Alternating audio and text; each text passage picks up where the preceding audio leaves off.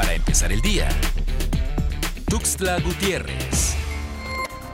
El gobernador Rutilio Escandón Cadenas informó que llegaron a Chiapas 114.240 vacunas de la marca Moderna para fortalecer la protección de las chiapanecas y los chiapanecos contra el COVID-19, especialmente ante la presencia de la variante Omicron, por lo que insistió en el llamado a la población a vacunarse a fin de proteger la salud y la vida frente a esta enfermedad.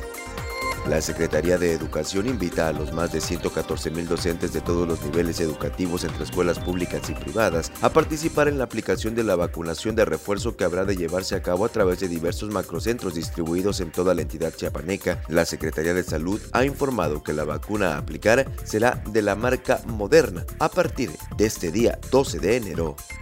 Debido a las movilizaciones diarias de la población, los casos de COVID-19 han aumentado de manera paulatina, registrándose hasta la fecha 17 casos nuevos en 7 municipios de la entidad, predominando la positividad en la capital chiapaneca y sumando cerca de dos meses y medio sin registro de defunciones, informó la Secretaría de Salud del Estado.